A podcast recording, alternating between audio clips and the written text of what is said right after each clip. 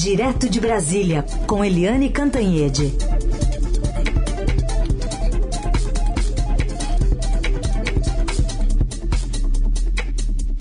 Oi, Eliane, bom dia. Bom dia, Raíssa, Carolina, ouvintes. Bom dia, Eliane, bem-vinda.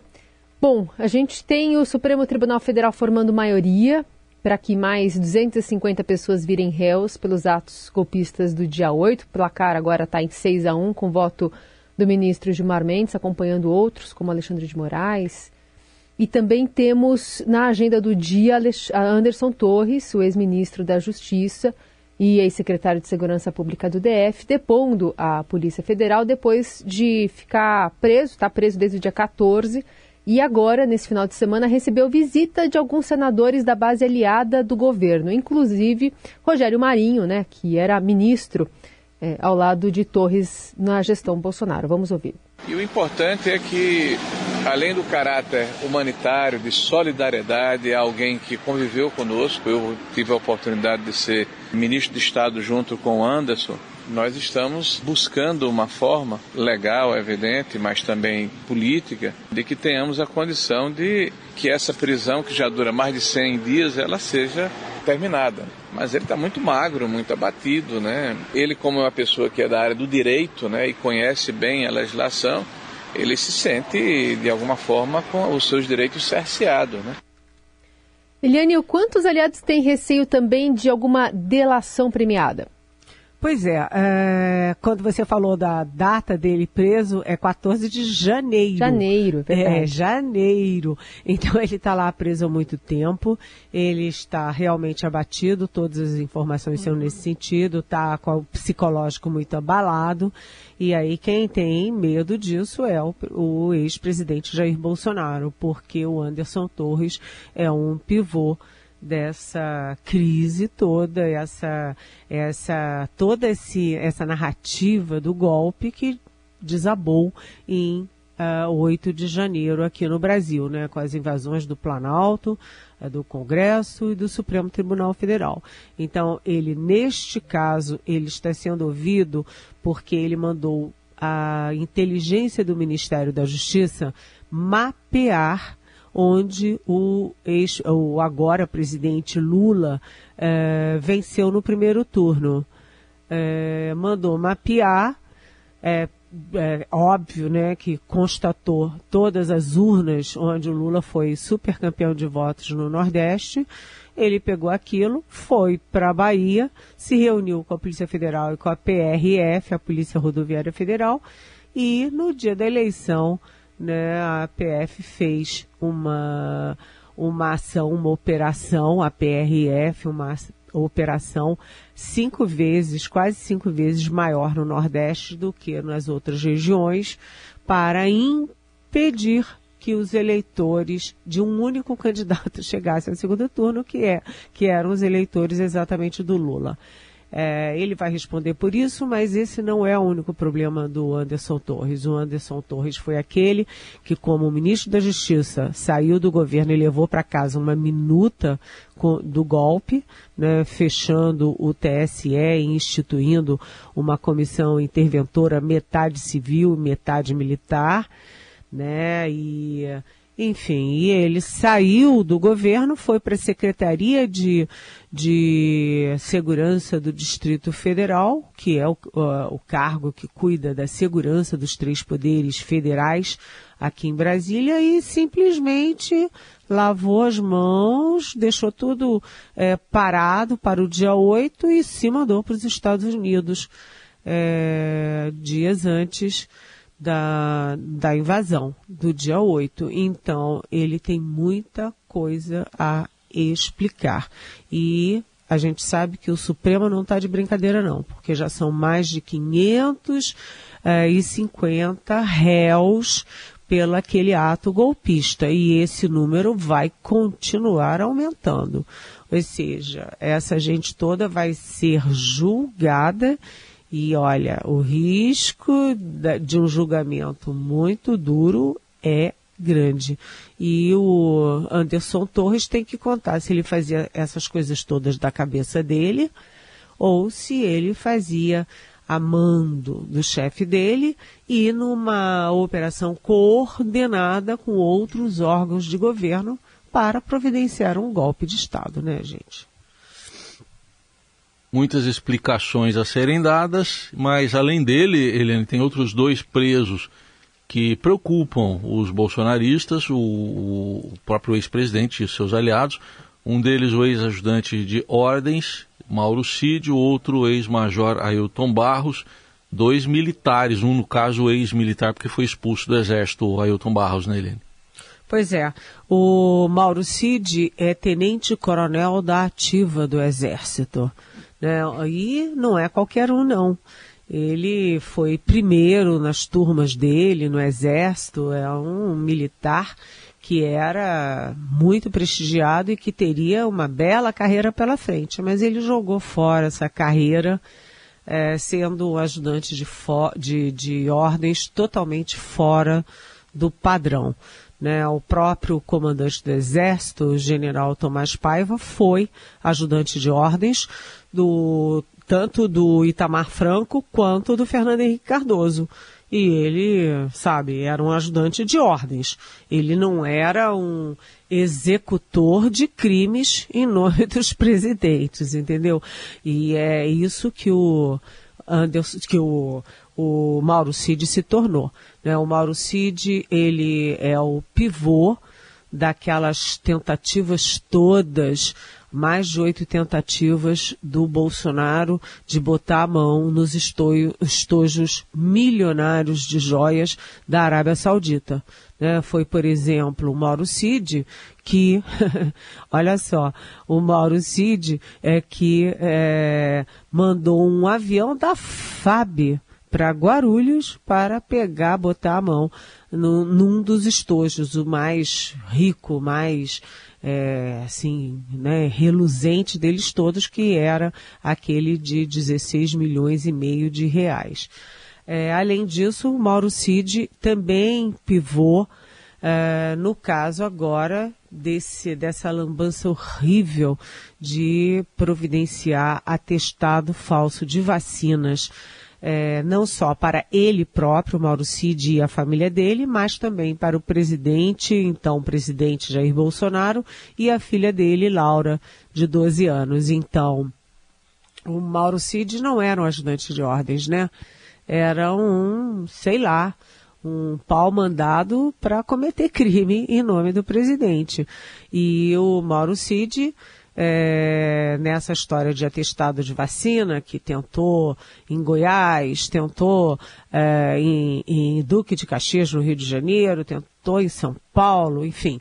Ele acabou é, tendo o seu telefone grampeado, é, primeiro por orientação da CGU, Controladoria Geral da República, depois pelo, é, pela Polícia Federal, e nessa quebra de sigilo se descobriu mais este personagem, esse ex-major Ailton Barros, que foi expulso do Exército, que tem sete prisões é, nas costas, né? E o que que o Palácio do Planalto, a presidência da República tinha que se envolver com esse tipo de gente. Agora, ele é amigo do Bolsonaro e se candidatou uh, no Rio de Janeiro uh, como uh, Bolsonaro 01, né, super bolsonarista, e ele estava ajudando isso. E o que, que a Polícia Federal conseguiu detectar nas, nas conversas? Imagina só o, esse major expulso do exército liga, é, manda uma mensagem para o Mauro Cid, o tenente-coronel da Ativa, que estava na antessala do presidente da República. E nessa mensagem, como mostrou a CNN Brasil, é, o uh, Ailton conta, uh, conta o golpe, né, revela o golpe, porque ele diz lá, ah, o, o, comandante do exército, que era o Frei, general Freire Gomes, tem que agir, tem que agir rapidamente e tem que fazer um pronunciamento. Se ele não fizer, o, o Bolsonaro tem que fazer. O tempo está passando, tem que fazer. E ele disse que é, os outros tinham a caneta, mas o exército brasileiro tinha a caneta e a força tinha que agir.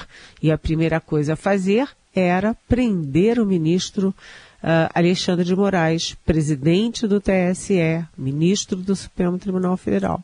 E depois soltar os decretos e os atos é, convocando a GLO, ou seja, exército na rua, o golpe pronto.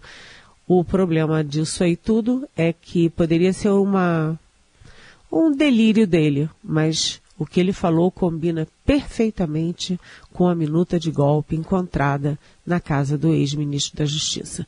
Então, gente, três homens bombas: Ailton Barros, Anderson Torres e Mauro Cid. Seguimos com o Jornal Eldorado e análise política direto de Brasília com Eliane Cantanhede para falar agora sobre o presidente Lula, que voltou de Londres e hoje começa a botar a mão na massa na articulação política. Ele falou que vai tratar disso, mas ainda é, em Londres, no sábado, a gente traz aqui para você comentar, Eliane. Ele fez, deu uma coletiva e falou também de assuntos internos. Falou sobre o ministro das Relações Institucionais, Alexandre Padilha, que tem sido alvo de críticas pela condução das negociações do governo com o Congresso. E ainda em Londres, onde assistiu à coroação do rei Charles III, é, Lula disse que Padilha é o que o país tem de melhor na articulação política. Vamos o ouvir. Padilha é o que o país tem de melhor na articulação política. O fato de você muitas vezes acertar ou muitas vezes você errar, nós temos que pensar o que, que aconteceu. Quando você governa, você faz um acordo com a Câmara, com o Senado, sobre a aprovação de uma medida, e você tem que cumprir alguma coisa, você tem que cumprir. O que é que está se queixando os deputados? O que é que estão se queixando? Os senadores ainda não chegou no Senado. De que o governo tarda atender às reivindicações, que o governo promete uma coisa, o cara quer participar de um ministério, o cara tem um funcionário que ele indicou que é tecnicamente competente, ou seja, se você concorda com ele, você prometeu, então você tem que fazer. E eu acho que a coisa mais barata e mais eficaz é a gente cumprir aquilo que a gente promete. E aí, Helene? É, o problema, Heisen, Carolina e ouvintes, é que o presidente não explicou, não falou o que, que é aquilo que a gente promete. É, o problema é esse, porque o governo promete liberação de emenda, cargos de segundo e terceiro escalão, etc. E como a base aliada é muito grande, muito eclética, tem que ter muita emenda e muito cargo, talvez o cobertor seja curto para agradar e aquecer todos eles, né? Então é um problemaço isso e eles deixam sempre, inclusive o presidente Lula deixa muito o Alexandre Padilha é, no foco, mas o que todo mundo está cobrando dentro do próprio governo, lá no Congresso, é, os especialistas, etc., é de que o Lula é, entre de cabeça na articulação política. É uma articulação política com as cúpulas do, do Congresso, mas também com os líderes dos partidos e mais. É uma articulação também para muito além do Congresso. O Lula não está é, conversando, não está articulando com o agronegócio, com o mundo financeiro, com o mundo empresarial. Ele recebe lá o Josué Gomes é, da Silva, que é o presidente da Fiesp, e acha que está tudo resolvido. Mas não é assim. Né, ele tem que ter mais contato com esses setores da sociedade que foram a favor do Bolsonaro, mas que tem muito peso na sociedade e, inclusive, nos votos do Congresso. A gente viu que o, o Lula, semana passada, o governo na semana passada, perdeu feio é, no decreto do saneamento do Lula. Ele perdeu feio também na PL das fake news, que nem pôde ir à votação. E agora ele está perdendo também é, no recuo da Eletrobras. O Lula quer é, mudar aí a privatização da Eletrobras e, olha, muita gente está crescendo muito a onda contra uh, o recuo do Lula. E ele tem que reunir energias, forças e votos para a âncora fiscal e a reforma tributária, que não serão fáceis. Eliane, até eh, pelas falas eh, do presidente Lula em Londres, voltando a criticar Banco Central, taxa de juros e tal, A gente tem essa reportagem de capa do Estadão de hoje focando a inadimplência, que bateu um recorde e chegou a 43% do país, travando, portanto, o crescimento. É, exatamente. Essa manchete do Estadão de hoje é muito, muito importante. Né? O número de inadimplentes chegou a 70 1,71 milhões de pessoas. É muita coisa, né? O total das dívidas é, negativadas né, é de 334,5 bilhões. E a dívida média por pessoa é 4 R$ 1.731,62, o que significa o dobro do salário mínimo, né? É mais do que o dobro do salário mínimo. O estado que tem mais é, é, inadimplentes é o Rio de Janeiro, é o número um, depois o Amapá, o terceiro é o Amazonas e o quarto é o DF, que eu achei curioso, porque o Distrito Federal tem a maior renda per capita do país, mas é o quarto em inadimplência. E aí a gente lembra, cadê o programa Desenrola? Né? Cadê o programa Desenrola? O próprio Lula já pediu para desenrolar o Desenrola. É um programa uh, em que os uh, bancos negociam as dívidas uh, das famílias com, com grandes varejistas, né? Magazine Luiza, etc. e o governo federal entra como garantia desse, desse financiamento. Mas isso estava tudo pronto. Eu mesmo trouxe a informação, eu conversei com o presidente da Febraban e trouxe aqui uh, na Rádio Dourado a informação há mais de um mês. E até agora não saiu. A inadimplência, gente, ela é muito nociva para as famílias, né? Ela é muito nociva para quem quem tem o crédito, né, para quem está, é, enfim, levando o cano, e é muito importante para a economia, porque as famílias que estão endividadas, elas não compram. Se elas não compram, elas não aquecem o, os serviços, não aquecem o comércio e, portanto, não aquecem a indústria. Né? Fica tudo parado. Então, o governo precisa abrir os olhos e uh, é, ter mais rapidez nesse desenrola. Desenrolar o desenrola, como disse o Lula. E só para fechar, está enrolado uma contratação do Exército, né, Eliane, que o Estadão está revelando hoje. Olha, gente, eu achei essa matéria muito importante, viu? Muito importante, porque simplesmente o Exército Brasileiro, né, ele, ele contratou um, uma empresa que simplesmente lidera o garimpo ilegal.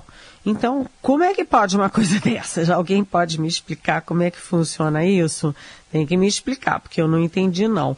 E isso aí é uma coisa que vai dar rolo. O Exército está dizendo que os, fez tudo dentro da lei de é, licitações, mas isso é pouco, né? É, essa o, e o pior é o seguinte, vejam bem, o governo Lula usou o serviço dessa empresa em área Yanomami. Yanomami, depois dessa operação toda do governo federal é, contra o, o, garimpo ilegal em área Yanomami. Né? E essa empresa contratada, ela é ré exatamente por garimpo ilegal nessa área dos Yanomamis. E ela foi contratada para perfurar poços, o que legitima a entrada da empresa, dos seus helicópteros, dos seus tratores, das suas gruas e dos seus homens, eventualmente até armados. Então o exército é, pisou aí no tomate, né, pisou na bola E isso aí vai ter que ser revisto, porque é inadmissível você ter uma empresa que é ré em garimpo ilegal, contratada pelo Exército para perfurar poços na área Yanomami. Isso é o escândalo de hoje. Que vamos seguir acompanhando a, as, as desdobramentos, né, a partir dessa, dessa notícia trazida aqui pelo Estadão. Eliane Cantanhede segue amanhã conosco por mais uma semana. Eliane, boa segunda-feira para você. Para vocês também, boa semana. Beijão.